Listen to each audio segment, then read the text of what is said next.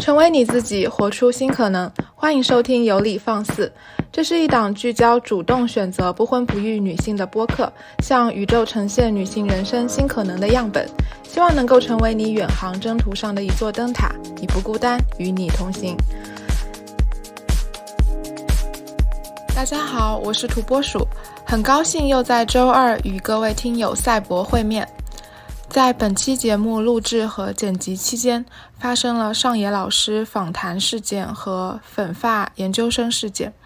我在感到愤怒和难过的同时，也想在这里继续用声音和行动记录不同女性的勇气和生命力。祝愿我们都活成自己想要的样子，不要把世界让给他们。那我们现在赶紧请出我们邀请到的第二位不婚不育的她。介绍一下自己。嗯，大家好，我叫秦桑，今年三十三岁，是一位体制内的工呃普通工作者。然后现在呢是在就读法律硕士，非常认制的法律硕士。呃，今天来到节目，我高兴和博鼠一起跟大家分享一下自己的一些经历和看法。嗯，欢迎秦桑。之前的节目，很多人反映说，哎呀，主播和嘉宾的年龄都太小了，没有参考性，要求主播请就是三十加的女性来做一下，就是他们的感想。那今天就很荣幸的邀请到了秦桑，啊，所以就想先从这个年龄来说看看，因为嗯，就是三十岁以后作为不婚不育的女性是怎样的感受。或者先说说看，你是什么时候开始决定做出这个不婚不育的决定的？嗯，好的。呃，我其实呃不婚不育决定做出的也不算是很很很早，也不算很晚了。我是二十六岁那年决定不婚不育的。呃，其实呃不育要更早一点。嗯，我从我从以前就是呃从学校开始。了解到这种怀孕的一些基本知识之后，然后呢，从一些呃呃其他人那边了解到这种怀孕的常识之后，然后我就就觉得生孩子是一件太过辛苦和太过危险的事情，然后我觉得我也无法忍受就是这种妊娠怀胎带来的疼痛啊，还有一些系列的身体负担，所以我从那个时候就一直是决定自己不会生孩子，然后不婚呢。不婚的决定就要做晚一点。其实我做出不婚的决定是在接触女权思想之前，那个时候我是纯粹从个人的利益需求的角度出发，然后想想结婚是为了什么呢？其实无非是三个需要，一个就是精神支持，一个是生活照料，还有一个就是经济支持嘛。从这三方面来说呢，精神支持其实我并不需要。呃，一个来自某个男性的支持，就是因为自己会有比较丰富的这种娱乐活动啊，然后自己独处也会也会非也会非常快乐，然后也会感觉很充实，所以并没有这方面的需求。然后生活照料方面呢，也是就是从小耳耳濡目染，那在一段婚姻中，基本上都是女性在照顾男性。那找个找结婚找个男人来照顾我，好像不太现实。然后，嗯，就是经济支持方面啊，经济支持方面，其实呃，我从那个时候一直呃没有下定决心要不婚，就是出于这个考虑。因为我大学的时候，一直到我工作的时候，那个时候房价都是在一个嗯。飞速飞速增长的时候，然后我那时候想想，好像凭自己的能力，如果要单独买房的话比较困难，所以呃，可能是需要以后呃结婚，然后两个人一起去一起去出这个首付，一起去还这个月供，会比较轻松一点。也是出于这种想法，我是在工作前几年，嗯，有一直。在父母啊，还有同事的介绍之下，也有去参与过相亲，但是呢，确实自己没什么兴趣，跟跟跟相亲的男性也没有什么就是要有聊下去、发展下去的欲望，最后都不了了之了。然后转折是在我二十六岁那年。二十六岁那年，我清点了一下自己的自己的存款，突然发现，哎，好像可以买房了啊。然后，然后我就嗯，又找父母支援支援了一点，然后就去买，花了三个月就买到房子了。然后买到房子之后，我就啊，特别特别的轻松，然后特别的坚定，然后感觉甩掉了一个很大的思想包袱。我那个时候我就想啊，我这辈子都不用结婚了，太好了。然后，然后，然后就是这样，就决定了不婚不育的一生，一生。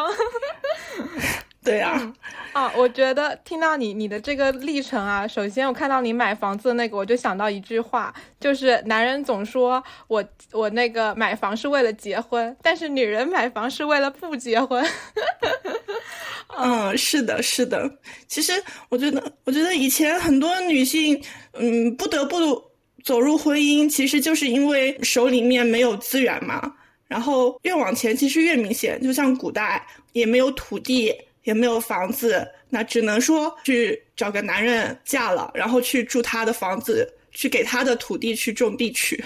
嗯，然后最后还是落落落成一个无产者。嗯，对，一无所有的一生。对。那现在现在现在的话就好很多，现在我们基本上就是靠自己。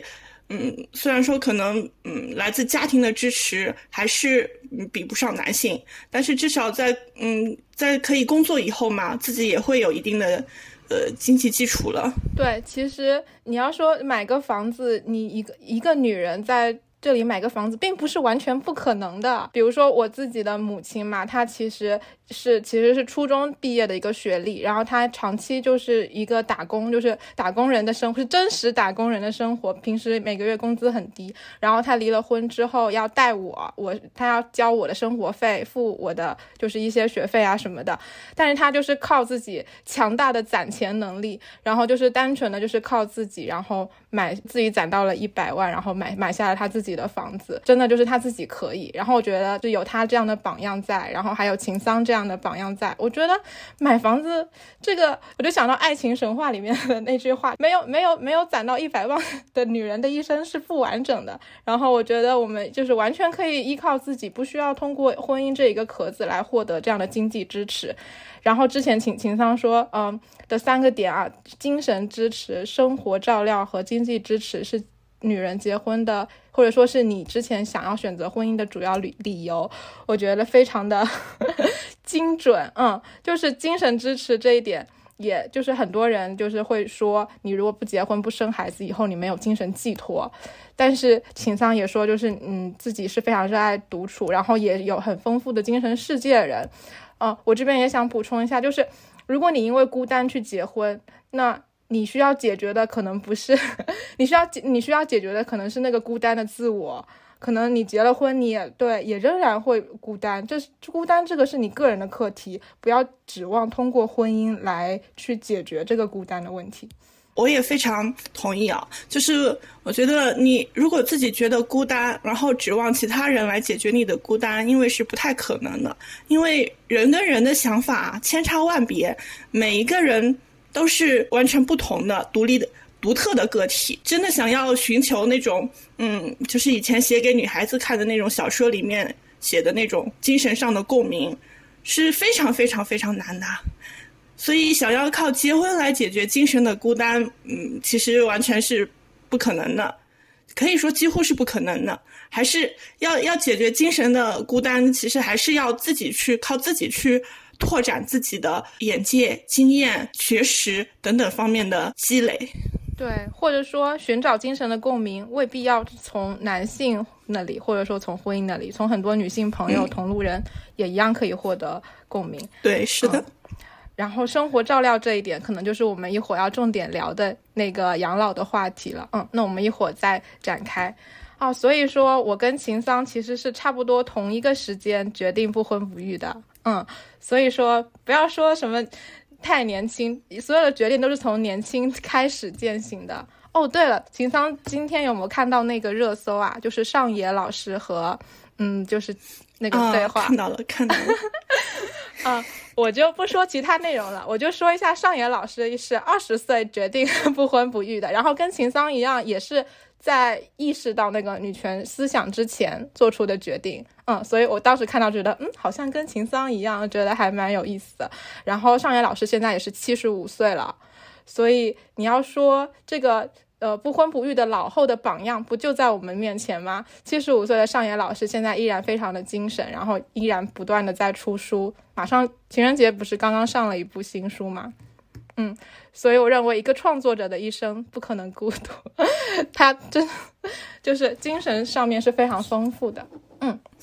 嗯，然后，嗯，我也还想讲一点，就是为什么没有接触女权也会也可以选择不婚不育？其实我觉得这就是一个非常基础的，就是人的一个趋利避害的本能嘛。就每个人其实都会去衡量自己的利益得失，也应该有这种能力和意识去做出衡量。所以，没有没有人会比自己更了解自己需要什么。有什么是对自己才是好的，所以就是基于这种自我的意识、自我的利益去做出选择。如果有这种能力和意识的话，一般来说，嗯，有没有女权的启蒙，人生都不会太差。嗯，对对对对对，只要你有自己的主，保有自己的主体性，很难不幸福。那是的，嗯，那就是不婚不育的这个决定，对于你，比如说二十六岁以后的人生。有什么影响？除了买套房，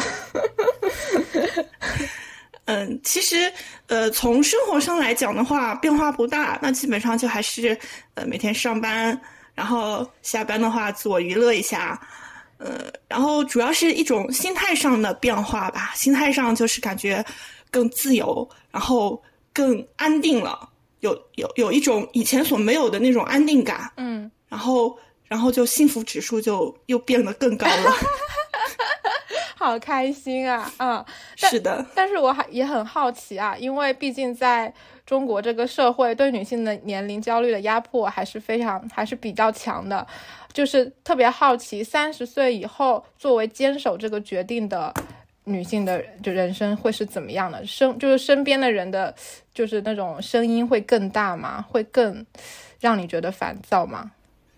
嗯，还好吧，也没有。就是身边其实，呃，主要的声音也确实大多数是以，嗯，就是催婚，呃为主，就还是会说，呃，你最好还是找一个人结婚吧，啊，生个孩子吧。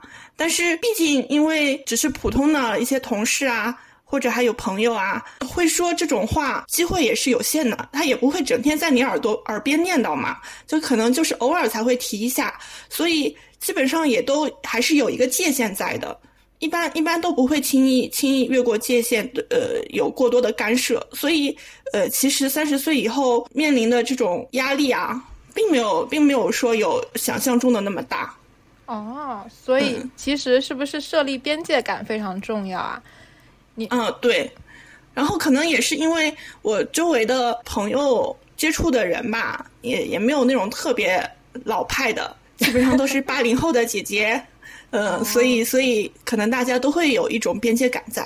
哦，那你有没有跟他们说过你是这样的一个态，你不婚不育的态度啊？啊，对他们都知道。哦，我我跟他们，我我我我是直接跟他们说的，就是说我我不我不结婚，也不打算要小孩。哦，他们有的时候还是会劝一下，就是说，呃，还是结婚好啊，有有有有人来照顾你。那那我说想想还是算了，不要结婚了。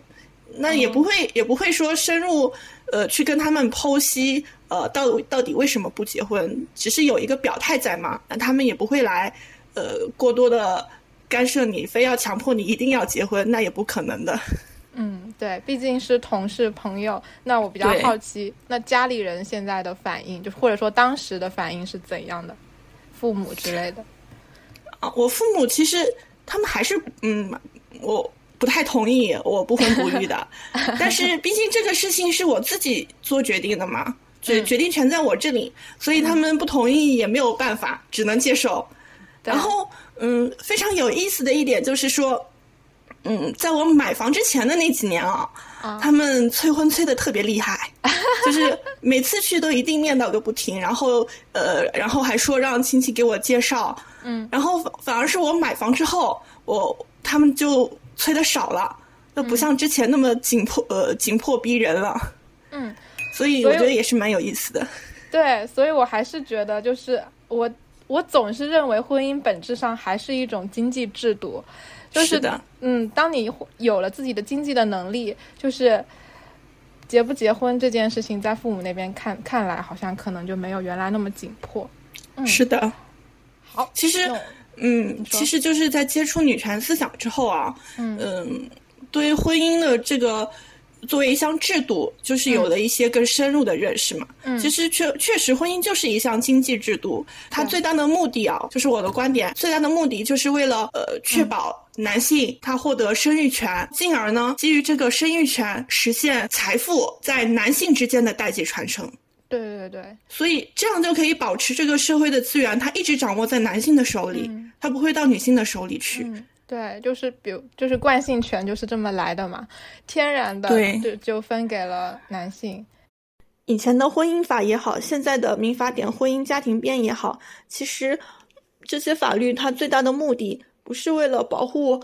哪一方的利益，而是为了保持社会上的婚姻家庭关系的总体的稳定，所以我们会看到一些司法实践中的这种离婚难的现象。法院对于离婚起诉能不判离就不判离。所以我个人而言，对于研究婚姻法一点兴趣都没有。我觉得这个法律再怎么完善，它也只是给男权社会打补丁而已。对于真正改善女性的社会地位，提高女性在社会竞争中的竞争力呀，并没有什么真正的作用。那我们接下来说一说秦桑作为在体制内的这个不婚不育的主呃不婚不育主义者有什么样的感受？会有特别的地方吗？嗯，其实总体来说也并没有什么特别的地方。就像刚才说的，呃，同事们有的时候也会提这个话题，但基本上都还是。比较有边界的，不会有过分的一个干涉，然后也有一些人会遇到一些那种喜欢八卦、喜欢讲闲言碎语的那种奇葩，这个我倒是没有碰到过，我倒是没有碰到过。那你很幸运。然后，嗯，是的，周围工作环境，呃，周围的同事嘛，也基本上还是比较呃尊重、懂得尊重这种个人边界的。然后。就是体制内的一个大环境啊，其实还是总体上还是鼓励婚育的。对，就比如说有一些呃特特殊职能的部门，比如说呃团委啊，然后妇联啊，他们这些部门就经常会组织一些青年单身男女什么相亲活动之类的。所以总体上还是一个鼓励婚育的氛围。但是呃，在各个不同的单位嘛，各个不同的单位里面就不一样了。那基本上都是以自己的这个业务工作作为重心的，不会过度去关注这个职工结不结婚，呃，打不打算生孩子，不，呃，这个是不会有的。哦。然后也包括就是，嗯，平平时的工作，呃，什么考核啊这方面，基本上都是不会有影响的。哦。就是看你的工作，看你的能力，你的个人的生活状态，嗯，也就是，呃，不会影响到。对你工作的一个成绩的一个认定上面去的，嗯，倒是我我自己感觉啊，跟我之前那一份体制内的工作的氛围好像不太一样。哦，可能有地域差异，对对对，可能有地域差异。对，就是其实，呃，之前那份工作甚至有那种呃排要需要排队生孩子的那种情况，不知道你们那边有没有这种情况？没有，哦，反正我我你我们这边，嗯，之前好像是我刚入职那两年吧，呃，刚入职那两年，就是我单位的好几好几个女同事都生孩子了，但是也没有说要一定要排队，反正就是呃，就是如果怀了嘛。那那就休一下产，那就按照那个规定去休产假，然后同事给他分担一下工作，这样子。对，那对，可能就虽然是体制内这个大框子，但是体制内里面也分各种各样不同的工作，可能对工作要求和氛围也都不一样。那总之，是的，对秦桑的这份工作，对于他做这个决定还是没有什么特别的影响的。嗯，对，没有什么阻碍和影响。对，很很棒。那嗯，之后是什么原因？之后开始想要读研呢？嗯，读研其实是因为女权主义的思想。我是三十岁接接触女权思想的嘛，比较深入的接触。呃，然后接触了之后，就是发现自己看待一些问题有了一个全新的视角。比如说，看待性别的问题，在接触之前，基本上就是眼光只会局限在婚恋。家庭的这个话题里面，然后但是接触了女权之后，就会发现，其实，在社会领域，性别的差异它才是更重要的。就好比说，在我体制内的工作，我在接触女权思想之后再去看它，才会发现其中有一些以前觉得没问题，但现在看来就是一些不平等的现象。比如说，女性基本上大部分她都集中在后勤管理部门，比如说办公室、财务、人事。党建这些工作，而那些一线的岗位需要深入基层的、需要接触项目的、需要经常出差的这些岗位，基本上都是属于男性的。一般招聘的时候也会说这些岗位比较辛苦，女同志就不要去做了。对，还是还是给男同志去做吧。然后，但其实呢，这些岗位它恰恰是最容易出成绩的，最容易被提拔的。所以，嗯，就是体制内这种岗位上面的性别分工啊。它就导致了一个结果，就是在晋升的第一道关卡上，女性就被拦在门外了，男性就获得了一个优先权。所以这个就是以前都没有意识到的一个问题。包括刚才讲的这种经济基础方面的，就是也是在接触到女权的思想之后，发现，啊，原来这个社会的资源、财富、权利基本上都垄断在男性的手里，女性只能分到小小的一点羹。所以。嗯，我之前是比较躺平的那种思想，但是在意识到这些问题之后，我觉得还是想要再争取一下。虽然个人能力有限吧，但也不能继续躺平了，就尽己所能，力争上游。所以就决定继续去读研，然后深造，也希望以后就是工作上能有一点助力吧。啊，我觉得你好棒啊！真的突然想哭。因为我感觉啊，现在有很多女性，她们选择躺平的时候，理由是我不想那么拼，我就是不想那么拼。但是我感觉就是整个社会氛围可能会让一部分女性没有意识到自己有那个野心的，就是感觉缺乏了有野心的想象力。所以就是说啊，你觉醒之后开始感觉更有野心，感觉自己可以做得更好，感觉自己可以去争取那些权利。我觉得这就是 这就是女我们需要女权女权呃主义思想的理由，倒不是我们能为这个事事业贡献多么大的力量吧。但是他们这就这股思潮和力量，包括今天上野老师也说，就是能够在我们遇到不公，或者说在我们生活中遇到什么事情的时候有反驳的语言。嗯，所以我觉得你好棒，谢 谢谢谢。然后你刚才说的那些呃社会层面的不平等才是更严重的问题。我想就是就你说的那些做一些补充说明。嗯，你说你在体制内观察到的那些现象，比如说女性集中在后勤部门啊什么的，导致最后最初成果但是更艰辛的那些事情。被男性所垄断。我在之前那份工作也是看到同样的现象，就是我们之前的那个职业其实是女性居多的职业，就是可能一个单位里面大部分都是女性，但是你就能知道高层是，啊。高层仍然是男性居多，然后呢，就是平时我们会有一些搬重物啊，或者说拖地、拖地啊这种脏所谓的脏活累活，会只优先的分分配给一些男性去做，然后会觉得哎呀他们好辛苦，然后。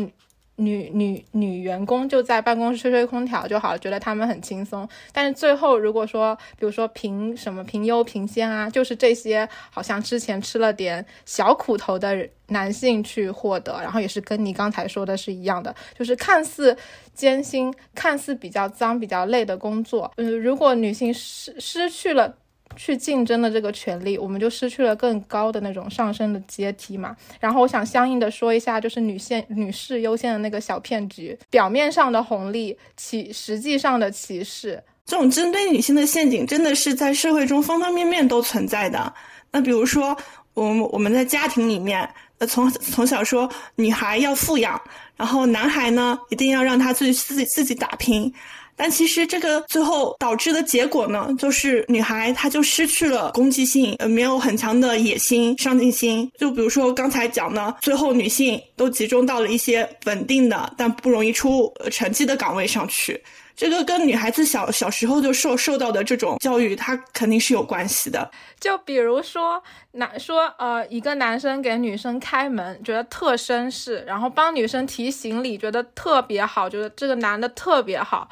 我以前也觉得特别好，但是后来我就意识到，好什么好啊？他们在关键时刻不会把利益轻易的让给女性的，或者说不是让啊，就公平竞争。像这种提行李啊，这种呃开门啊，这种触及不到他。核心利益的小事情，他当然情愿去做，反正就是没有触及到他的核心的利益，他做一下他毫发无损。但是涉及到，嗯，就涉及到惯性权这个问题嘛，你让他说跟孩子生了跟女方姓，他肯定跳脚。大部分啊，反正我目前是没有遇到就是不跳脚的男性，嗯，所以我就觉得这种所谓呃表面上的这种呃谦让啊什么的，根本就根本就不能掩盖就是实际上的不平等。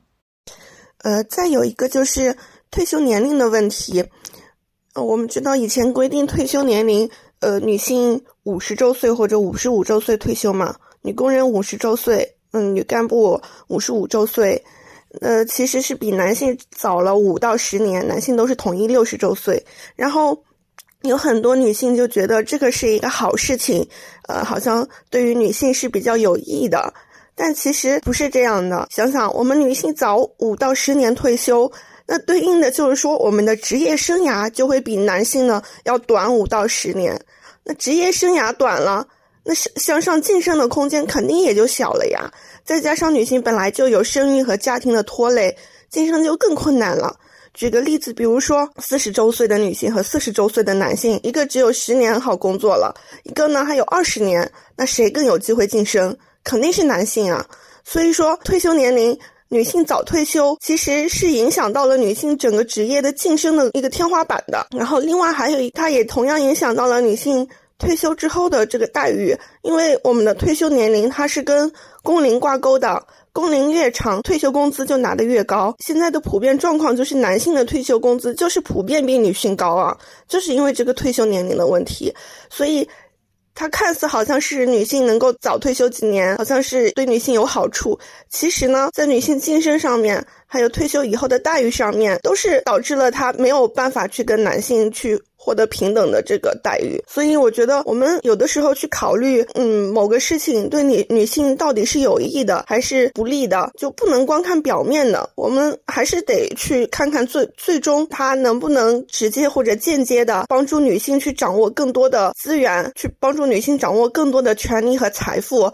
比如说，这个退休年龄它不利于女性晋升，不利于女性拿更让女性不能拿到和男性相同一样的退休工资，所以它就是不利的。然后我也觉得，其实只有在对社会资源的竞争这一块，对这对这些权利、财富的争夺这一块，才是我们女性真正需要去全力以赴拼搏的战场。对，没错，我们女人就是要驰骋疆场，开疆破土。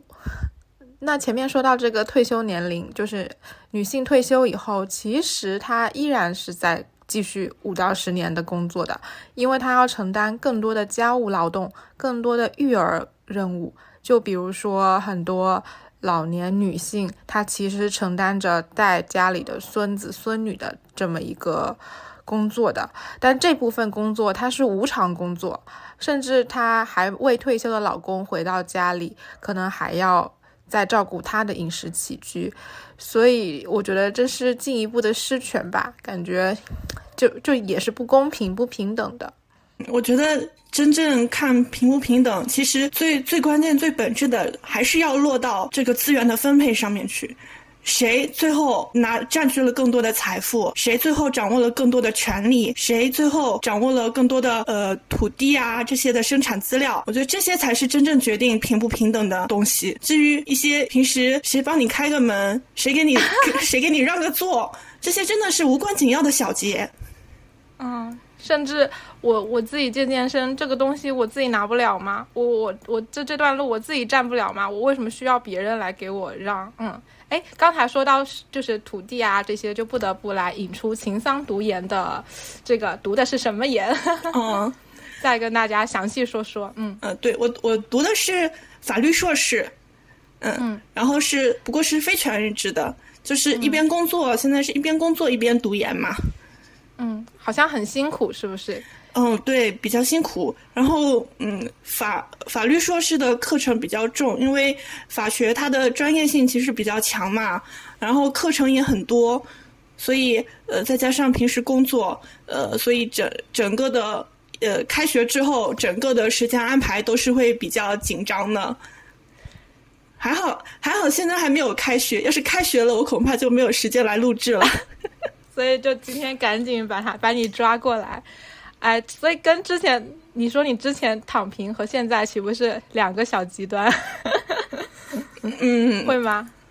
好像也有点哦。以前以前我 躺平的时候，每天就是呃吃喝玩乐，吃喝玩 乐，呃，感觉也平衡了。嗯，就是前半段在在玩，然后现在基本上是七天无休，对吧？开学以后就是。嗯，是的，是的。嗯，好，我我加油支持你啊！谢谢。好好，那我们今天就赶紧聊一下我们今天这一期的重点，重中之重是秦桑当时第一次联系我的时候就有提到说，哎，想要正好从法律角度来谈一谈我们就是不婚不育人群可能比较关心的这个养老问题。嗯，对，就是呃是这样子，有这个想法是因为我其实，在二一年准备研究生考试的时候嘛。我当时呃在学学习这个呃民法课程的时候，就学到了一项制度，然后我就当时我就立马就觉得，哎，这个好像简直是为我量身定做的 是吗？嗯，这个展开说说，嗯。这样嘛，我先我先讲讲，就是我我自己对养老的一些一些一些之前的一些想法嘛。但是我呃，养老其实对我们不婚不育的女性来说，呃，可以选择。目前我可以选择的呃，第一个嘛，就是去养老院。但是呃，去养老院呢，它价格有高有低。像那种价格比较低一点的呃公立养老院，那它肯定生活品质就相对没有那么高了。比如说，都是要好几个老人。大家住在一间呃同一间房间里面，没有什么私人空间，然后可能饮食上面呢，呃可以做到干净卫生营养，但是口味上面可能就没有什么给你挑剔的余地了。然后如果想要生活品质高一点，那肯肯定就是价格也昂贵了。一般一般像现在我了解了一下，就是公立的养老院可能一千多就够了一个月。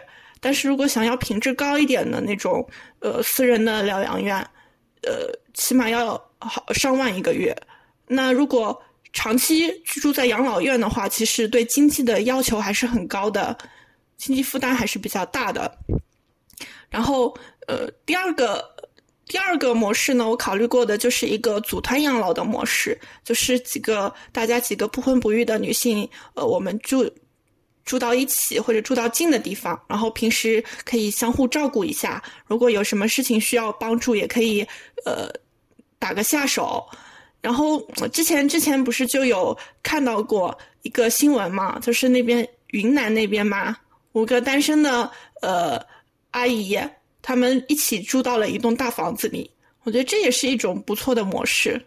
然后，然后呃。第三种呢，就是我刚刚讲的，我在那个学法学的时候，突呃突然发现呢，就是一个遗赠抚养协议的这一种养老模式。然后，这个遗赠抚养协议它具体的内容是什么呢？它就是呃，在我们民法典的第一千一百五十八条啊，我看一下，我给大家读一下吧。民法典的第一千一百五十八条。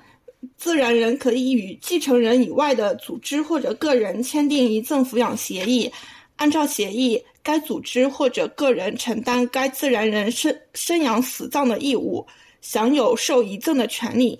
就是说，呃，你跟一个人或者一个组织双方达成协议，他给你养老，然后给你处理身后事，然后你把你的遗产一部分或者全部的遗呃赠予给他，就是这样一种模式。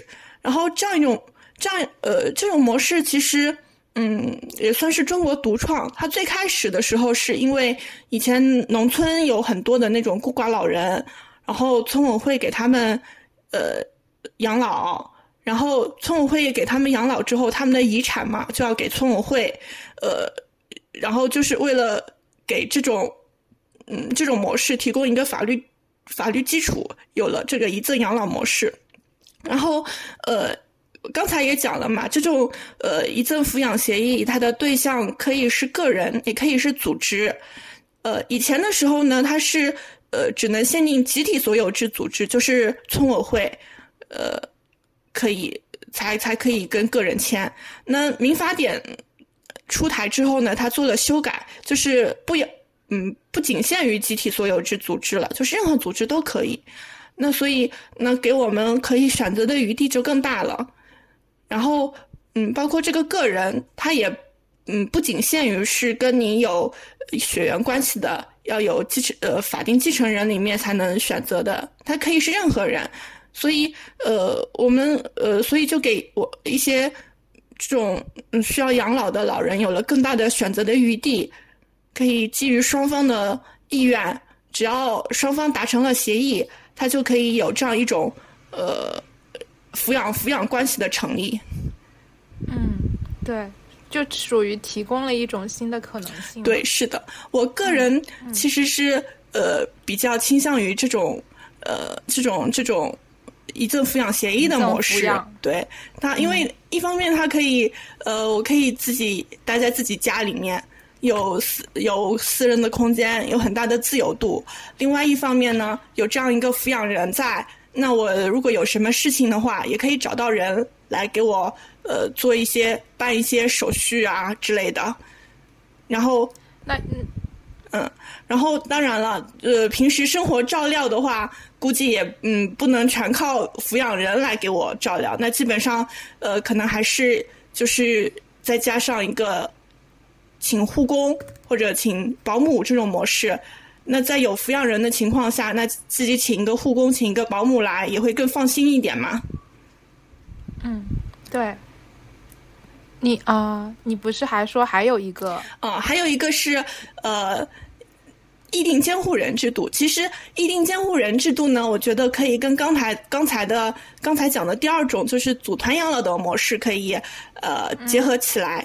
那议定监护人制度是什么样的？它是我们民法典第三十三条，嗯，给大家看一下。意是哪个意？意是哪个意啊？意是意愿的意，意思的意。哦，意定监护人，嗯，就是。具有完全民事行为能力的成年人，可以与其近亲属、其他愿意担任监护人的个人或者组织事先协商，以书面形式确定自己的监护人，在自己丧失或者部分丧失民事行为能力时，由该监护人履行监护职责。这个就是说，呃，什么呢？就是我们一般来讲，我们老年人，呃，他有一个法定监护人，那一般都是自己的子女。是吧？嗯。呃，如果子女不在的嘛，还有还有配偶，还有孙子女这些，嗯，对，近亲属。那议定监护人呢，他就没有这个限制，就是你可以指定其他任何人，呃，包括包括在这个法定继承人范围里面也可以，呃，不在这个继承呃不在这个监护人范围里面也可以，任何人只要呃双方达成了一致。就可以指定他做你的监护人，那呃也可以是组织，包比如说呃村委会啊、社区啊，只要达成一致都可以。然后呃一旦出现了你暂时丧失行为能力，比如说你呃生病住院了、昏迷了，那然后这个这个人他就有有这种法律上的权利、法律认可的权利，他去帮你去处理一些呃必要的事务。嗯，那这个跟刚才的遗赠抚养协议的区别就是，呃，意定监护人他是不是呃，议定监护人他其实不是呃履行，不是对你有这种抚养的义务。那我们刚才说，呃，抚养义务的话，他就是要照顾你的生，照照料你的生活，然后呃照，然后要给你办身后事。那意定监护人呢，就是只是说在你自己。呃，丧失行为能力，比如说丧失了，呃，丧失了意识之后，对认知、认知、认知能力或者丧失意识之后，他给你处理一些呃必要的事物，但但他呃不一定是有报酬的。哦，对就我财产未必要给他，对，是是的，是的。通俗一点讲是这样。嗯，一般来讲，我觉得这个一定监护人，嗯，就是我像我刚才说的那种组团模式、组团养老的模式下，都可以呃双双方呃约定作为作为彼此的一定监护人。那比如说我跟你约定做彼此的一定监护人，那今天你生病了、住院了，我就可以帮你去办理各种事务。呃，然后也可以在你的手术协议上签字，然后我住院了，你也可以这样子，呃，帮我办理一些事务，是是这样的。然后抚养呢，它就是单方面的，就是抚养人去抚养这个，呃，去抚养这个老人，去照料这个老人。刚才秦桑跟我们说了，其实是提供了四种养老方案。我这边总结一下，一个一个说一下，就是一个是养老院，养老院，然后分高。高品质和低品质，这边我就想说一下，其实被送去养老院的老人未必都是不婚不育的老人，反倒是一般都是子女把老人送过去的。所以我觉得养老应该是每一个人的课题，其实不仅仅是嗯不婚不育的人的课题，就即使是有子女，也无法保证获得所谓的幸福的晚年。啊，确实是。嗯，而且我觉得，特别是在现代社会，那这个人员的流动，它是非常的灵活的。即便是有子女，你也不能确保他晚年一定会在你的身边，你也不能因为自己有养老的需要，你就把子女捆绑在自己的身边。这样的话，生下来的孩，如果这样做的话，那纯粹是把孩子当成一个养老工具了，这就呃非常非常的封建。对，然后呃，我因为我也早就跟我妈说过我是不婚不育的，就是这个决定了。我跟她说，就是因为我不婚不育，你老了我才能照顾你。然后我妈就特别的，就是机智的说，你就算 你就算不是不婚不育，你也没法照顾我。你要是去大城市工作，你也没法照顾我。嗯。所以就是，嗯，每个人可能都要有为自己养老的，就是这种打算吧。这应该是每一个人的课题，嗯。然后，就算说，呃，那个儿女在你身边，也有不赡养的情况。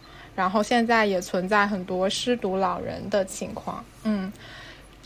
但是，甚至甚至于说，对于很多来很多人来说，结婚生子为了养老的这个答案，其实指向的是女女性。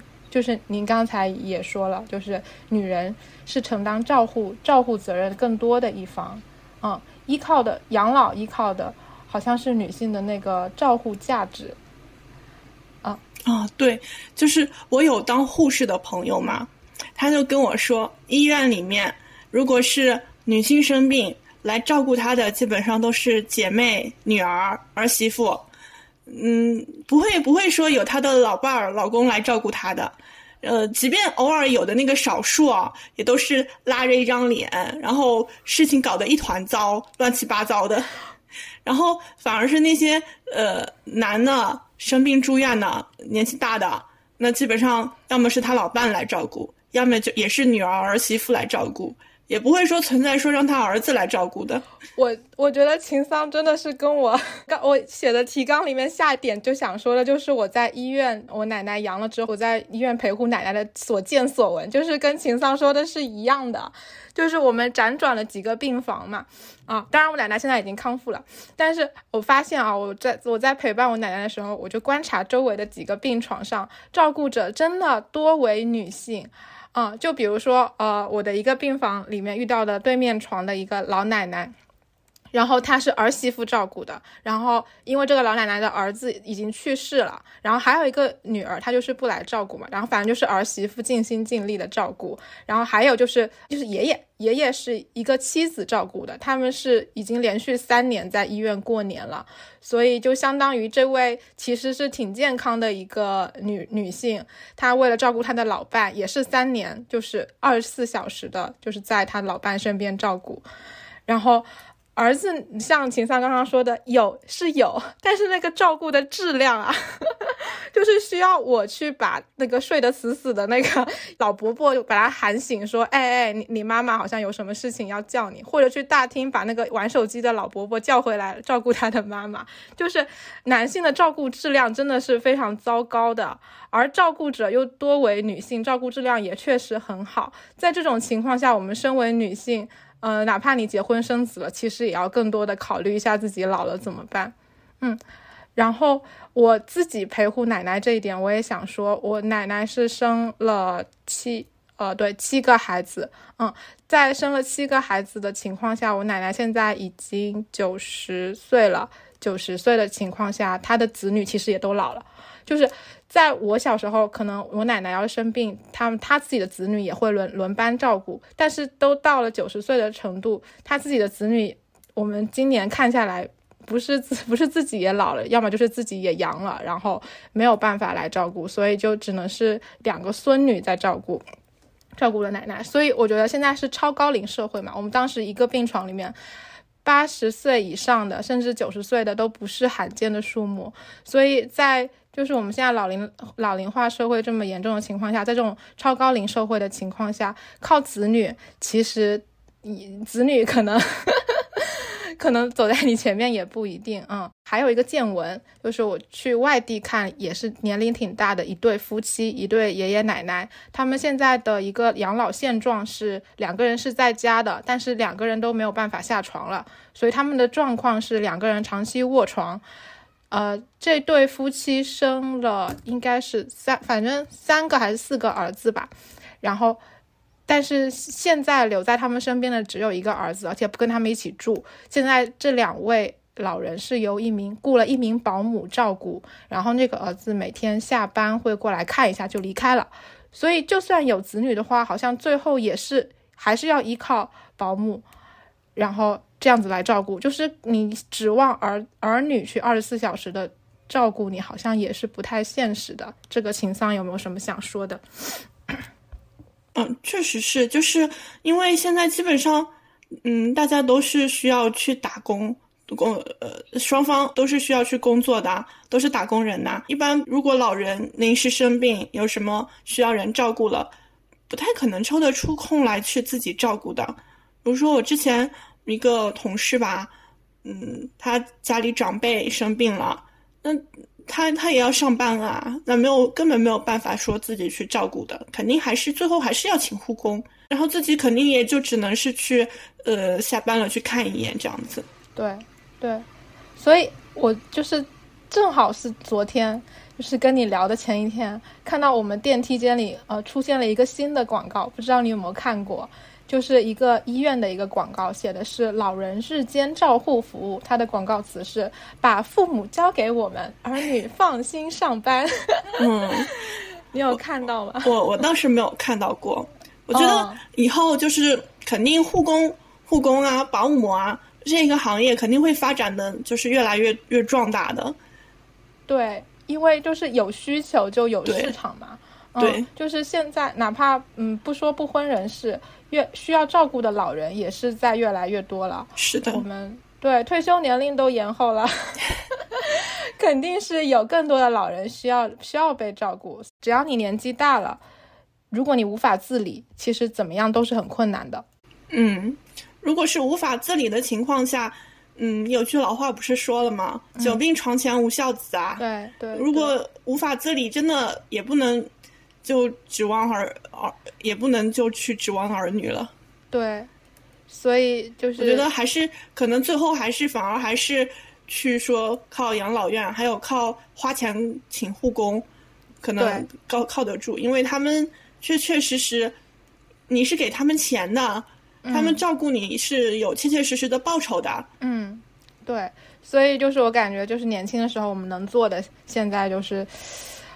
保证自己的赚钱的能力、攒钱的能力，还有自己保持足够长的健康的时间。嗯，对，是的，对，觉得其实真正决定呃养老生活的品质的，不是有没有孩子，而是有没有钱。钱和健康 都很重要。嗯嗯，对。然后我们这是刚才秦桑提到第一点养老院，我们展开的一点讨论。然后第二点，刚才秦桑说的是组团养老这个选择。呃，其实我也有后面有邀请到，好像选择了组团养老的这样的一群不婚的姐妹，我也很期待跟他们聊天。而且我感觉啊，就是异性恋的婚姻这种。呃，照料模式，他们呃，就是说的好听是相互照顾，但是其实是女性照顾男性嘛。我们刚才也讲了，所以我在想，如果理想的呃带括号的婚姻或者理想的家庭，难道不是女的和女的 组成的吗？嗯，就像你刚才的，女性跟女性真的可以相互照料。对啊，我觉得那才是真正的相互照料啊。就比如说刚才说的，就是一些。老年女性住院了，都是她的姐妹去，或者她的女儿去，那真的是女性和女性之间相互照料。对，我觉得那才是真真正的理想的，或者说他们所标榜的那种，就是我好好就是相互照顾的家庭嘛。我之前也是突然有一天就是意识到，然后我觉得我还蛮搞笑的。我意识到这一点之后，我就希望自己性取向是女，虽然有点有点就是三观不太呃不不是三观不太正啊，我是觉得我不应该因为。呃，这个原因就选择性取向为女。哎，算了，这个可能要剪掉。嗯，然后不过也也可以剪掉，也可以说说嘛。我们先可以聊一下。我觉得，我觉得这个就是这个没必要跟性取向挂钩起来，是不是？就是嗯，家庭的模式并不一定是要基于爱情的嘛。对，其实我觉得把爱情跟家婚婚姻绑定，它其实也是一个男权的话术而已。对对对对。所以我觉得我们组建女性和女性组建家庭，不一定是需要基于性和爱情。对对对，我我刚才说要剪掉，是因为我觉得就是如果是女同性恋，会觉得我把他们放在一个第二性的一个。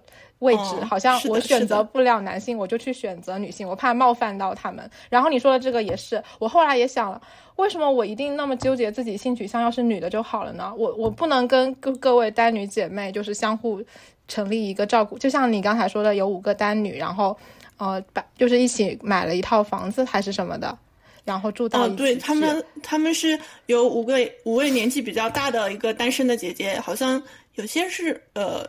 也有些是离婚的，对，不是不是单纯不婚，嗯，他们就是五个人住在一栋大别墅里面，好像是在云南那边吧，嗯，啊，就觉得那边你看风景又好，气候又好，五个单身的姐姐们在一起，啊，是生活多么幸福啊！对，嗯，包括我我哎我我妈也是跟也是希望说跟她现在的一个姐妹，她啊那个姐妹她是丧偶嘛，然后他们也是希望以后要是能当邻居住在一起，也是相互照顾，也很快乐。我觉得那就是 很快乐的生活呀，就是大家就这种这种程度的相互照料，既能相互照料，而且还会开心，主要是没有糟心的事情。是的，是的。好，然后第三个就是你说到的遗赠抚养协议，这个，呃，我这边。这边其实想想要想要问一下，就是这个非血缘关系的人哦，你之前提到的是选择一个同样是不婚不育的女性是吗？那就是现在有没有考虑说，我现在开始寻找这样有这样意愿的人？嗯，现在倒没有，因为呃，现在还比较年轻啊。现在就去选择的话，那以后可能他呃，等我老了，他年纪也大了，是吧？所以。呃，我觉得这个倒不不需要着急，完全可以等到我年纪大了以后，呃，退休了以后，然后再去慢慢去呃看一下。当然，我觉得，嗯，其实这个遗赠抚养协议它其实是有一定的道德风险在里面的。哦，就是这个抚养人是吧？抚养人，嗯，他可能不会给你好好的履行抚养义务。对。啊，甚至甚至我如果把呃想的阴暗一点。他会不会为了你的这个遗赠谋财害命，是吧？所以 这个是有一个道德风险在里面的。所以我觉得挑选这个抚养人还是呃需要一些长期的接触，要对对方的人品有一个了解。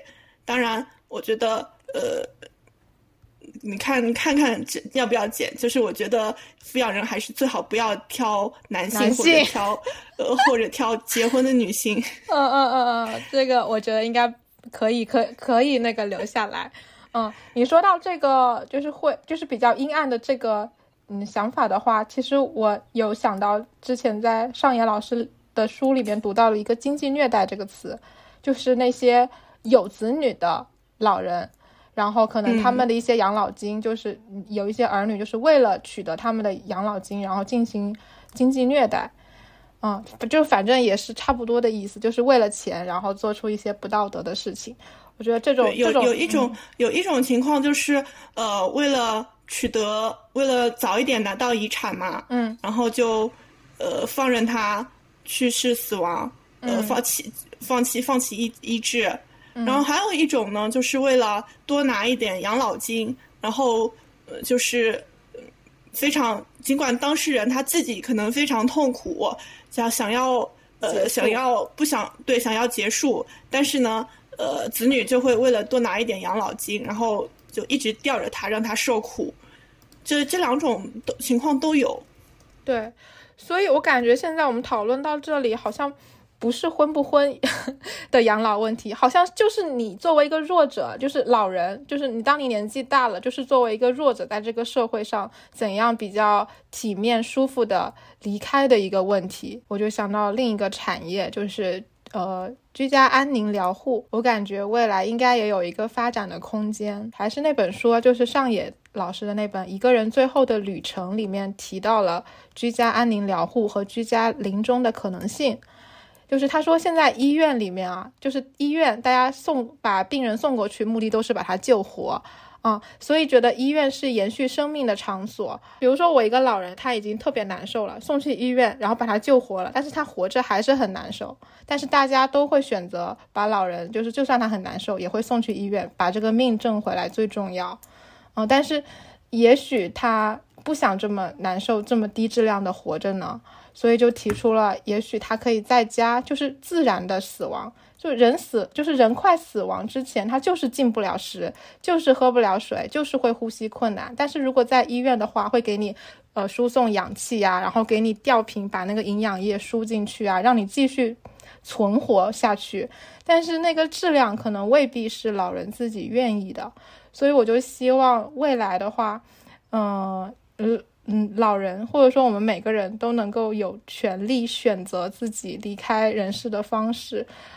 我是这么很理想化的想的，秦桑有什么看法？嗯，其实我觉得，呃，这里面涉及到一个问题，就是说安乐死，呃，到底合不合法的问题。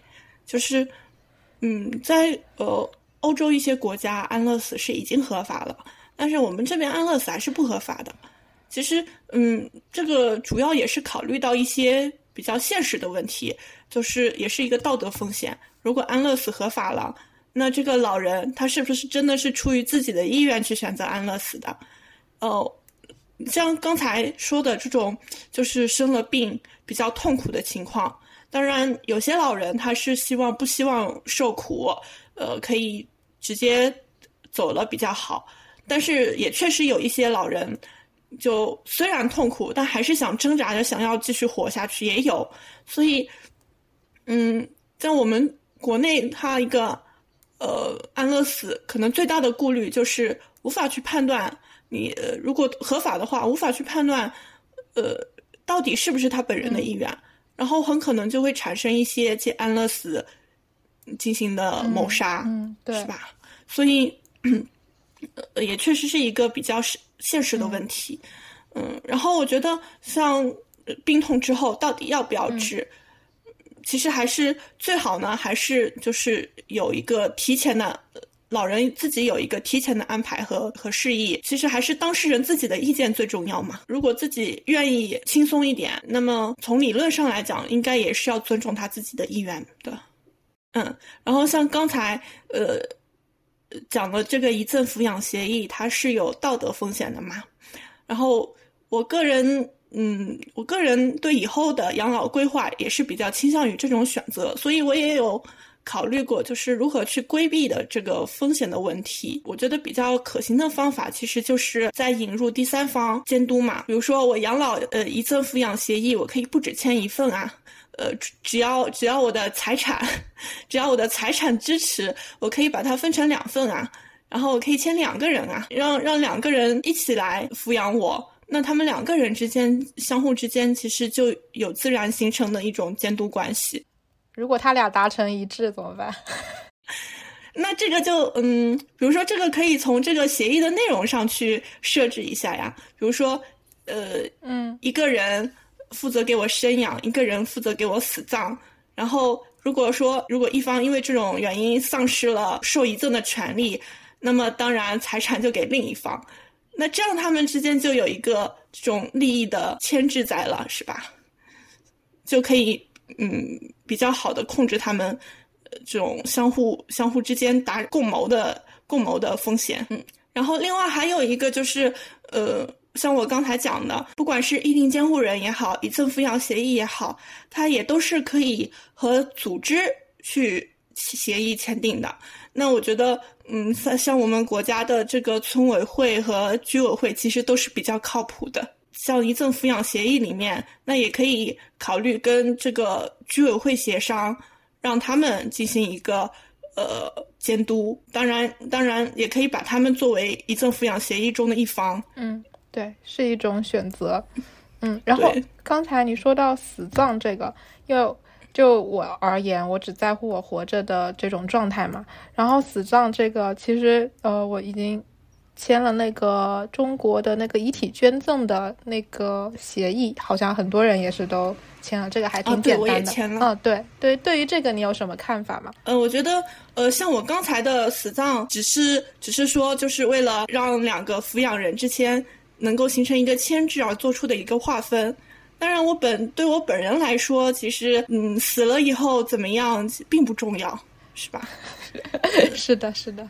呃，死了以后，当然还有另外一种途径，我也考虑过，就是说到时候是不是可以请一个私人律师？那私人律师的话，包括我去世以后，我的遗产继承这个过程，它是可以让私人律师作为这个遗产管理人。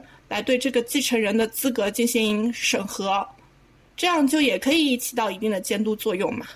对，甚至就是生前就是也可以是律师啊，然后这两个遗赠人啊，三方之间相互牵制，也是一种选择。嗯，所以方法有很多，嗯，方法有很多，只要我们想，就是一切都是有可能的。嗯，好。那最后就是秦桑，还有没有什么想跟其他姐妹说的话或者祝福？最后想说的话就是，呃，希望女孩子们大家都能够更自我一点吧，就是以自己的利益为中心，多考虑自己的意愿和利益，把目光能够着眼在一些比较现实的这种财产啊、权利啊这些这些东西上面，不要在婚恋的这个小圈圈里打转。嗯。就是一个法律人，就是告诉你们，把眼睛放在财产土地上。嗯，好。然后，然后另外还有就是，我觉得，呃，大家大可以对养老抱有一种非常，嗯，非常乐观的态度。我觉得，呃，未来还有几十年，养老产业必定会有一个非常大的发展。嗯，因为随着养老龄化社会嘛，呃，以后养老的需求会越来越大。养老产业无疑会非常的壮大，然后还有包括人工智能技术的发展，对，以后说不定等我们老了之后，大家都可以拥有一个机器人，机对机家家政机器人，非常智能的家政机器人了。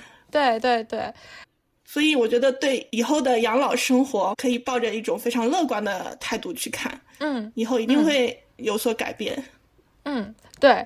而且现在需求摆在这里，我常常在想，如果说没有没有满意的养老院，那为什么就是万一有可能的话，为什么我自己不去创办一个呢？因为我看到了，好像有现在有一个什么九零后创办的一个养老院，然后也是有两个九零后的女性，然后创办的他们认为的养老院，所以我觉得一切皆有可能嘛，只要有需求，就一定会有市场的。还有最后还有最后一点，最后一点就是。多多搞钱啊！一切能用钱解决的问题都不是问题。只要以后以后自己的财富积累的足够多，养老的生活肯定是非常快乐的。对对对，只要有钱，大部分的事情都能解决。嗯，好，那我就想说的是，呃，七十五岁的上野老师在二十岁做出了不婚不育的决定之后，此后他的人生中也一直在作为开创者践行着自己的决定。今天的我们或许也可以类比成当时还尚年轻的上野老师。今天的他，七十五岁的他，也仍然在不断的创造。他在对谈中也说到，呃，他作为注定要比我们先离开人世的一代人，希望把这个接力做好。然后希望我们这一代，或者说以后的新一代的女性，能够把一个更好的、更自由的、更有选择的世界交给下一代。那我在这边也想要做一个隔空的回应，想要告诉少爷老师，我们一定会努力走出属于我们自己的路。嗯。好，那就谢谢秦桑今天在开学前赶紧跟我完成了这一期的录制，也祝秦桑呃学业顺利，然后搞钱顺利，搞钱也顺利。啊，谢谢。嗯，最后说一句，就是道阻且长，我们都一起加油吧。好的，好棒啊。嗯。在第三期节目上线之际，有理放肆很荣幸突破了一千的订阅量，非常感谢大家的支持，也感谢二十一天前那个深夜行动的自己。在这里，想鼓励所有女性勇敢的去做一直犹豫但没有开始的事情。有理放肆愿意陪你一起披荆斩棘。在这里做一下下一期的节目预告，因为我在前几天刚刚剃了寸头，有很多新的体会。再加上今天的粉色头发事件，似乎都与女性的发型有关。当然，本质上还是结构性的问题。因此，下一期节目我邀请到了一位寸头的妹妹，我们会一起说一说女生寸头是否超爽，以及五颜六色的头发到底动了谁的蛋糕。也就是下一期我们会更新的是放肆谈的栏目。感谢收听到这里的听友们，我们的节目会在小宇宙 APP 首发。也可以在苹果播客 Podcast、网易云音乐、QQ 音乐、喜马拉雅收听我们的节目。欢迎大家评论、收藏和转发。祝你今天也过得开心、健康、自由。